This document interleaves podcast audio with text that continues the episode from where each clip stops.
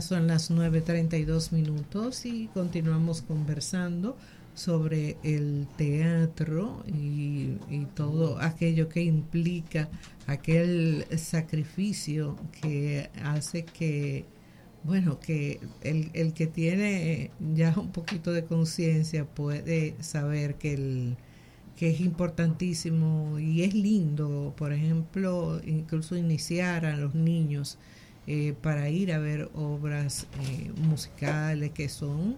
Hay muchísimas que son para niños y yo yo en lo particular alquilaba para los muchachitos de los mis compañeros de trabajo cuando yo no tenía hijos para ir a ver eh, estas obras.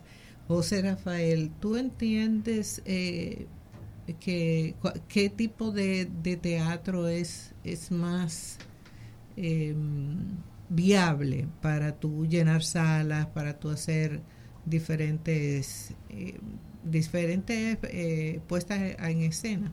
Pero espérate. Que se por el mismo la pregunta de don Andrés. La pregunta de don Andrés. Pero la puede combinar. Sí. Bueno, realmente, eh, viendo un poco lo que, lo que hablábamos, definitivamente la experiencia en vivo es completamente diferente y la pandemia nos lo demostró durante la pandemia muchas compañías de teatro en, en la necesidad de seguir expandiendo su, su mercado y, y, sobrevivir, eh, subían a, a, modo de streaming algunas de sus presentaciones y aunque uno las disfrutaba, la experiencia es completamente diferente. Incluso musicales como Hamilton eh, se encuentran disponibles en Disney Plus y uno lo puede ver y lo puede disfrutar, pero ver Hamilton en Disney Plus y ver Hamilton en Broadway eh, no es para nada eh, lo mismo.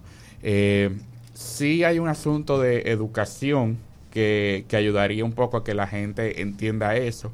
Yo creo también que debemos empezar desde las escuelas y los colegios con programas donde se lleven los niños al teatro.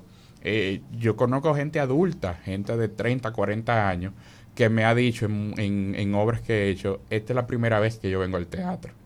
Y para mí eso es eh, inconcebible. O sea, el teatro eh, es una herramienta educativa muy, muy fuerte, muy poderosa, sensibiliza, eh, hace que la gente, cuando les gusta estar en el escenario, pierdan el miedo escénico. Eh, te da muchísimas herramientas y hasta como medio de protesta. y exactamente como medio de protesta que es parte de nuestra historia. Eh, entonces yo entiendo que hacen falta políticas donde se, se lleve a, a, los niños a las niñas al teatro a ver obras a ver musicales. Eh, aquí tenemos compañías públicas tenemos la compañía nacional de teatro tenemos el teatro rodante dominicano que hace muchísimas buenas propuestas, tanto para adultos, para adolescentes como para niños, eh, que deberían ser vistas por todos los colegios y todas las escuelas de nuestro país. O sea, no es cuestión de, hacer dos o tres funciones escolares y llevar dos o tres colegios, es que debe haber un programa fijo que todos los años, en, en cierta temporada, en el mes de octubre, por decir un mes, eh, el Teatro Nacional y Bellas Artes estén dedicados a que toda la mañana ahí va a ir una escuela y un colegio diferente. Y, y los únicos espacios que se prestan ahora mismo para teatro son solo esos, porque... Bueno, para, imagino también el Teatro Regional del Cibao. Sí, eh, para teatro a, gran escala eh, tenemos el Teatro Nacional, el Palacio de Bellas Artes, la Sala Manuel Rueda, eh, que está ahí en la Plaza del Conservatorio. tenemos el, el, Teatro Regional del Cibao. Hay otras salas de índole privado eh, que, pueden funcionar, o sea, se han hecho obras y musicales, por ejemplo, ahí en escenario 360. Eh, también está la sala del Domínico, esta casa de teatro para propuestas más pequeñas. Eh, pero todo va a depender de, de, lo que, de la necesidad del productor. Yo no puedo meter, por ejemplo, un musical con 20 artistas en escena, con una banda de 10 músicos, en casa de teatro. No, el espacio no lo aguanta. Cuando el cine no tenía competencia, la mayor parte de los cines en las ciudades grandes eran cineteatros. Sí. Todos tenían, además de su pantalla gigante, tenían también un escenario de mayor o menor tamaño pero eran lugares también donde se podían presentar determinadas dramatizaciones, hasta de la misma escuela local o para la fecha patria. Sí, y de hecho existen todavía en, en algunos países eh, cines que en su origen eran teatro y, y tienen la arquitectura y la forma de, un teatro con, con, la platea, con el balcón, con los palcos.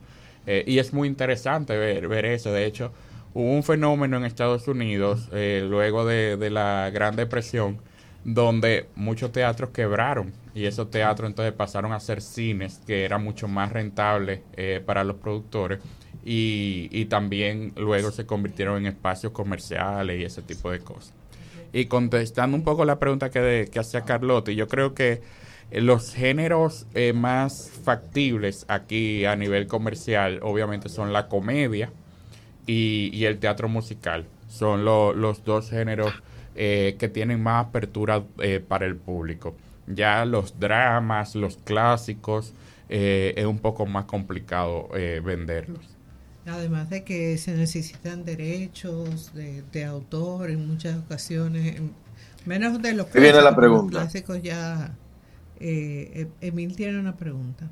Hay, hay, dos, un comentario, me, me, llevaste bien atrás cuando yo vivía en la Máximo Gómez, allá frente al Lina, y yo cogía un carro público y me iba los sábados en la tarde al Teatro de Bellas Artes, eh, que había unos matinés de Freddy Vera, hacía unas obras, eh, muchos artistas dominicanos hacían obras, y mi mamá me dejaba ahí solo con tal de que fuera durante el matiné. La, nos están enviando aquí preguntas. Una de las preguntas es, ¿cómo, ¿cómo es la logística cuando vemos, por ejemplo, que en la República Dominicana está la Bella y la Bestia, eh, otras obras que son de Disney, que son de, montajes eh, de grandes compañías de teatro internacionales, que la traemos a la República Dominicana. Hay una supervisión, hay un costo. Explícanos, explícanos, porque eso yo me sé más o menos cómo es el cuento, pero eso es muy interesante. A ver, cuéntanos de eso, por favor. Sí, hay unas casas eh, de licencias. está Music Theater International, está Theater Rights Worldwide, que son de las más grandes, que a su vez administran eh, varios proyectos musicales. Entonces uno elige la, el musical que quiere hacer y ve a qué casa licenciataria pertenece ese, ese musical y los contacta, ya sea vía telefónica, vía correo electrónico, eh, expresando el deseo. Ellos te envían un formulario para que uno llene con con el currículum que uno tiene, con, la experiencia, eh, con los planes que tiene para ese proyecto, dónde lo va a presentar, cuántas personas espera que lo vayan a ver, qué precio va a tener la boleta. Y en base a eso ellos hacen unos cálculos de, de royalty y, te envían para atrás la propuesta que uno como productor pues acepta o, declina y, y ahí inicia el proceso. Entonces ya luego eh, faltando tres meses para, para, el estreno, ellos envían los materiales, eh, todos los libretos, todas las partituras musicales, eh, a veces incluye también hasta la línea gráfica original de, del mismo show, para que uno entonces pueda, pueda trabajar. Hay musicales que son más exigentes con que otros a nivel de la licencia, por ejemplo, en el caso de, de Bella Bestia, tengo entendido que hubo una supervisión directa eh, de Disney, mm. sobre todo porque en ese momento ese musical estaba empezando a, presentarse en otras partes del mundo que no fueran Broadway, entonces Disney quería asegurarse que la calidad se iba a mantener. Hay otros musicales que, que la licencia se consigue y, y, es más, más sencillo el proceso en el, en el sentido de que no hay tal vez una supervisión directa donde uno tenga que consultar todas las decisiones con, con los dueños de, del material. Eh, y, ese, y ese punto, ese punto, Rafael, que tú mencionas de la supervisión por parte, por ejemplo, de Disney, con el caso específico de La Bella y la Bestia, la versión, la producción que se hizo en República Dominicana, corrígeme, fue tan buena que Disney permitió que Disney permitió que fuera a otros países. Sí, sí, eh, que fue llevada a Venezuela. Eh, hicieron varias funciones en, Venezuela. Y fue una producción que, que, se apegó completamente a los estándares de, de, Broadway. Y, y, de verdad que. Increíble. el, único, el único problema ahí fue que mi hermano Roger Saya fue el Lumière. Y él, él, todavía anda con las manos así, él cree que todavía. no, pero la verdad es que yo lo vi dos veces. O sea, fui fui dos veces a ver eh, La Bella y la Bestia, porque además de que me conocía la historia después de 1850 veces que mi hijo la puso en, la en, el DVD, entonces era interesante ir a, a ver la obra y lo llevé a él y después fui sola con el fin de, disfrutarla completamente. De verla de verdad. Sí, sí, porque eh, él, eh, estaba bien chiquito. Pero ese, ese musical de, La Bella y la Bestia fue bestial. Y La Bella y la Bestia es un musical muy peculiar porque se le, se le eh, otorga la, la, la, cualidad de haber salvado Broadway. Broadway, eh, como todos saben, está en Nueva York, en este perímetro de Times Square. Y Times Square eh, en los 90 era una zona de perdición, prostíbulos, drogas, eh, basura. estaba en, en condiciones no muy favorables para el turismo. Y Disney eh, decide eh, implementar eh, el montaje de La Bella y la Bestia en Broadway y hace una alianza con la alcaldía de Nueva York para limpiar esa zona. Y ahí empezó el proceso de convertir en Times Square en lo que lo conocemos hoy día, que es una zona totalmente turística, libre de peligro, segura, llena de tiendas costosísimas, de restaurantes, eh, de muchísimos más teatros de, de, Broadway.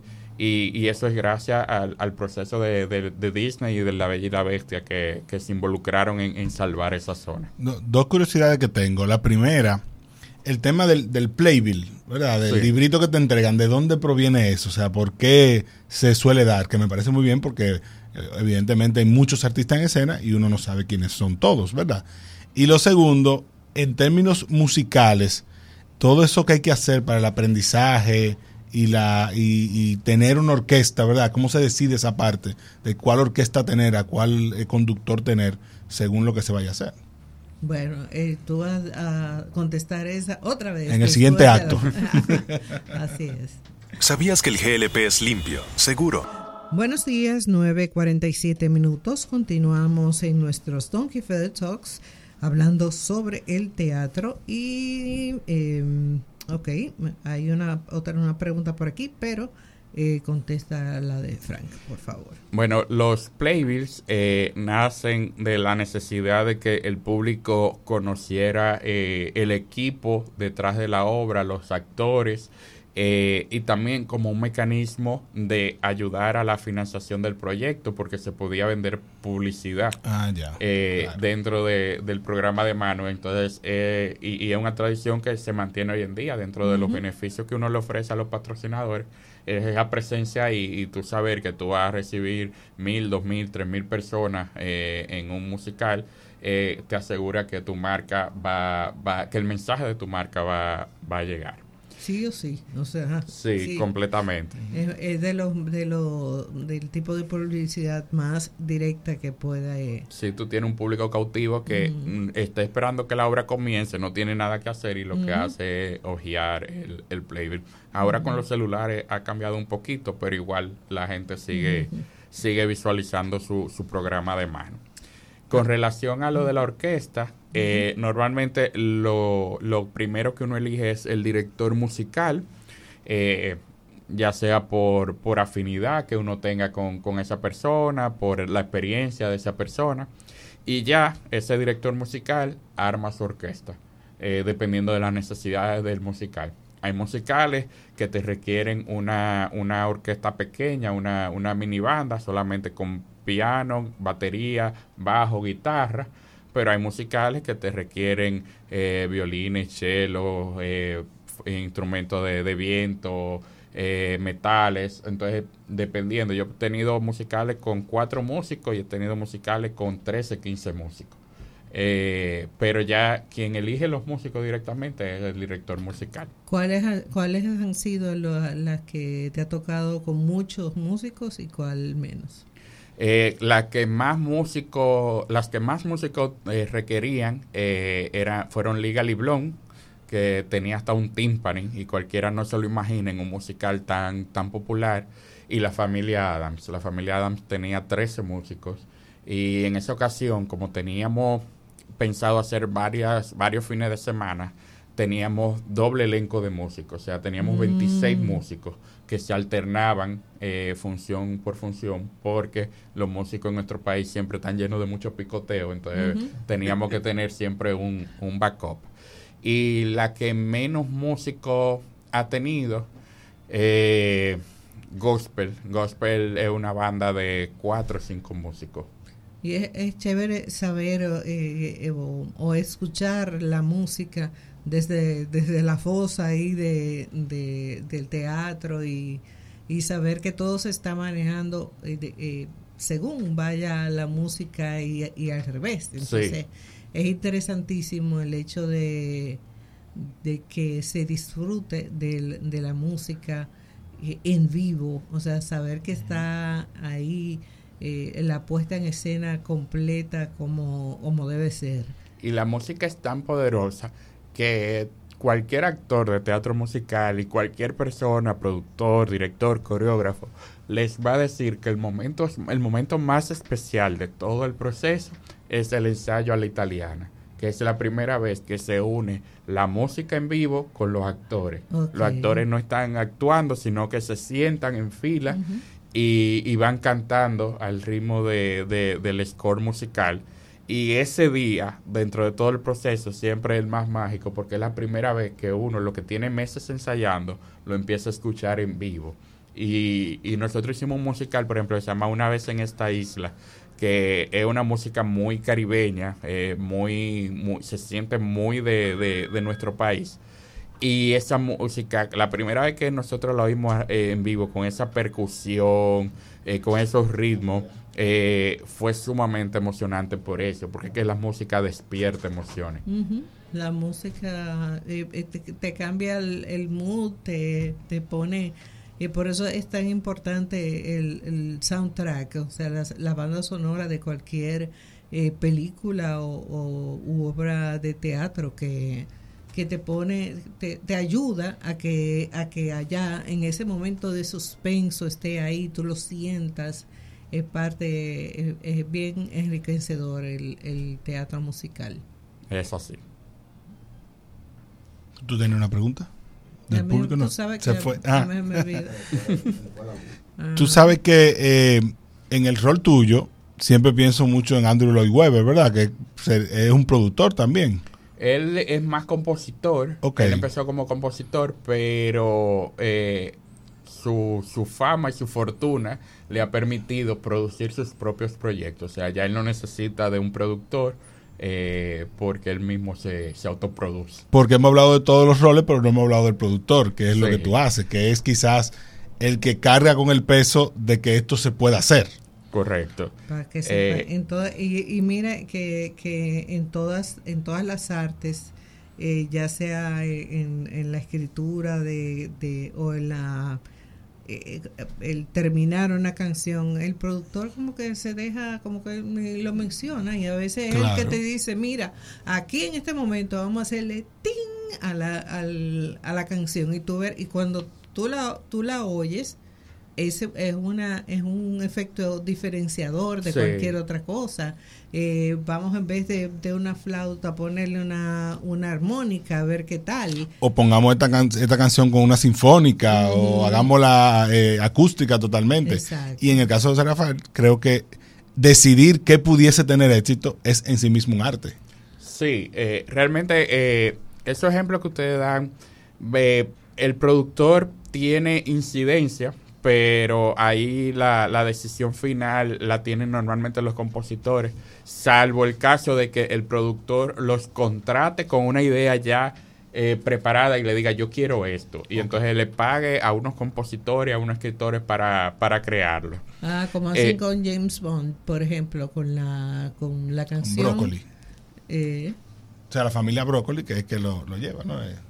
No, I, I, don't know what you're talking about. Ah, okay. no, pero la, por ejemplo, las canciones, eh, que la mayoría de las canciones, sobre todo las que van a los premios Oscar, son eh, tienen, no, no que son, tienen que ser canciones escritas para esa película. Sí. Entonces eso hace que que tenga muy muy eh, que se tenga muy en cuenta cuáles son todos los elementos de la película y demás porque eh, si no, no te va a salir bien. Y fíjate, por ejemplo, están los casos de Skyfall, de, que la hizo Adele, y, y, la otra que se me olvidó, que es la del siguiente año, fue con Sam Smith, que también ganó el, el, Oscar. Es Spectre. Eh, no, el, la, el tema se llama de otra forma. Yo lo busco ahora. Claro, menos Forrest Gump. No, Forrest Gump tiene un, que esa es otra no cosa. tiene un tema específico para la película original, sino una recopilación de canciones de la época. Pero precisamente parte eh, de así me imagino que funciona algunas veces el teatro, que tú tomas, tú, tú pides derecho de autor de canciones para, para poder integrarlo. Sí, ahí eh, eso se conocen como los jukebox musicals, eh, que son musicales, por ejemplo, con el catálogo de, de ABBA, eh, que un grupo de, compositores, incluyendo los mismos artistas de, de ABBA, dijeron, bueno, vamos a armar este musical alrededor de estas canciones. Está más dinero que el Sí, uno de los musicales más eh, taquilleros de todos los tiempos. Muy lindo. Está el caso de Jersey Boys también con la música de Frankie Valli and the Four Seasons. Eh, hace unos años se estrenó un musical de Cher con la música de Cher, la historia de Cher, uno de Donna Summer también. Ahora mismo hay uno muy popular en Broadway que yo lo, recomiendo mucho, eh, sobre todo a las personas que están iniciando en el teatro y quieren eh, ver una propuesta en Broadway y tal vez no, no están tan familiarizadas con otros materiales. Este musical se llama And Juliet y tiene todos los éxitos de Max Martin. Max Martin es uno de los compositores de música pop más eh, populares de todos los tiempos. Le ha escrito a Backstreet Boys, a NSYNC, a Britney Spears, a Katy Perry, a Ariana Grande, a Pink. Entonces escogieron su catálogo de canciones y armaron un musical alrededor de la historia de Romeo y Julieta, pero es qué pasaría si Julieta al final no muere. Entonces es el, el, post de esa historia alrededor de Baby One More Time, alrededor de Roar, de It's Gonna Be Me, eh, de I Want It That Way, o sea, de canciones populares que marcaron esa, sobre todo esa década del 2000, 2010 y de la actualidad. Y, se lo recomiendo y es un ejemplo claro de, esos musicales que se arman alrededor de canciones que ya existen.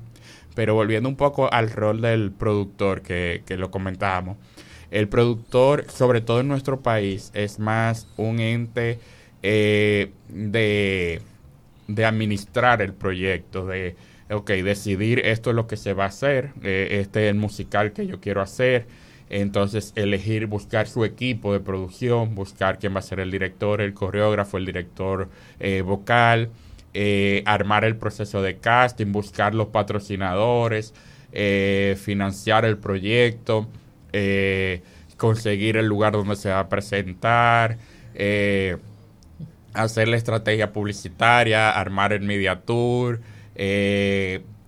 el proceso, coordinar el proceso de ensayos. Productor eh, ejecutivo, no, el, no el financiero. Es un poco de todo. Ah, es un poco de todo porque es la persona que tiene el compromiso de saldar eh, todo lo, lo, que se asuma económicamente. Oscar Hammerstein decía que la figura del productor es una figura muy extraña porque tiene que ser un soñador, pero tiene que ser realista. Tiene que tiene que eh, tener eh, imaginación, pero tiene que ser analítico. Eh, tiene que ser loco, pero tiene que ser cuerdo. Y, la verdad esa es la mejor definición, porque para, para meterse en esto, o sea, uno tiene que, que ser lo suficientemente arriesgado pero al mismo tiempo tiene que, calcular muy bien los pasos que da para por lo menos eh, cubrir eh, y, poder cumplir con, todo el mundo, porque son compromisos, o sea, un musical ahora mismo está costando eh, mínimo 5 millones de pesos hacer un musical en nuestro país. Y a propósito de eso, tú tienes una producción próximamente. Sí, tengo una locura que se hará realidad. Sí, eh, en este caso tenemos este sábado y domingo a las 6.30 un concierto que se llama Happily Ever After. Es un concierto donde hemos seleccionado canciones de películas infantiles de ayer y de hoy para que esa generación milenia que hoy en día son padres puedan ir a disfrutar de esas canciones de Aladino, de La Sirenita, de La Bella y la Bestia, pero puedan ir con sus hijos y puedan sus hijos disfrutar de Frozen, de Moana, de Encanto, y es la combinación de, ese, de esos dos mundos de canciones que son completamente intergeneracionales, que nos gustan a todos, interpretadas en vivo con una orquesta de seis músicos, cinco cantantes, eh, dos invitados, coro, efectos especiales, una producción audiovisual, o sea, un despliegue técnico para crear un espectáculo eh, mágico y, que despierta la imaginación de esos niños y el niño interior de esos padres. ¿Dónde va a ser y dónde pueden obtener la boleta? Sábado y domingo a las 6.30 en la sala Manuel Rueda, en la Plaza del Conservatorio, ahí donde hacían el Parque de las Luces y las boletas están a la venta en Huepa Tickets con precio de platea 1.200 pesos y balcón 800 pesos. O sea, un precio para que nadie se quede. Muy bien. Bueno, eh, por cierto, la canción de, Sam Smith que hizo con, para James Bond fue Writings on the Wall, eh, para que no me quedara esa parte. Eh, muchísimas gracias, José, por, por venir aquí y edificarnos sobre eh, sobre todo de que del teatro musical es un género que, nosotros como dominicanos no estamos muy, muy inmersos, pero una vez eh, se hace y, se ve todo lo que, todo lo que puede gozarse de una, de una interpretación de un musical es fantástico y te auguramos por, eh, por supuesto muchísimos éxitos para este este fin de semana. Este fin de semana. Muchísimas gracias. Muy llanas y poco dramáticas a propósito del teatro. Para que sí, para que aprendamos todos. Eh, muchas gracias. Gracias a ustedes por la sintonía. Nos encontramos mañana, nueva vez, a partir de las 6.30 de la mañana, por aquí, por el matutino de la 91. Bye bye. Claro, en claro.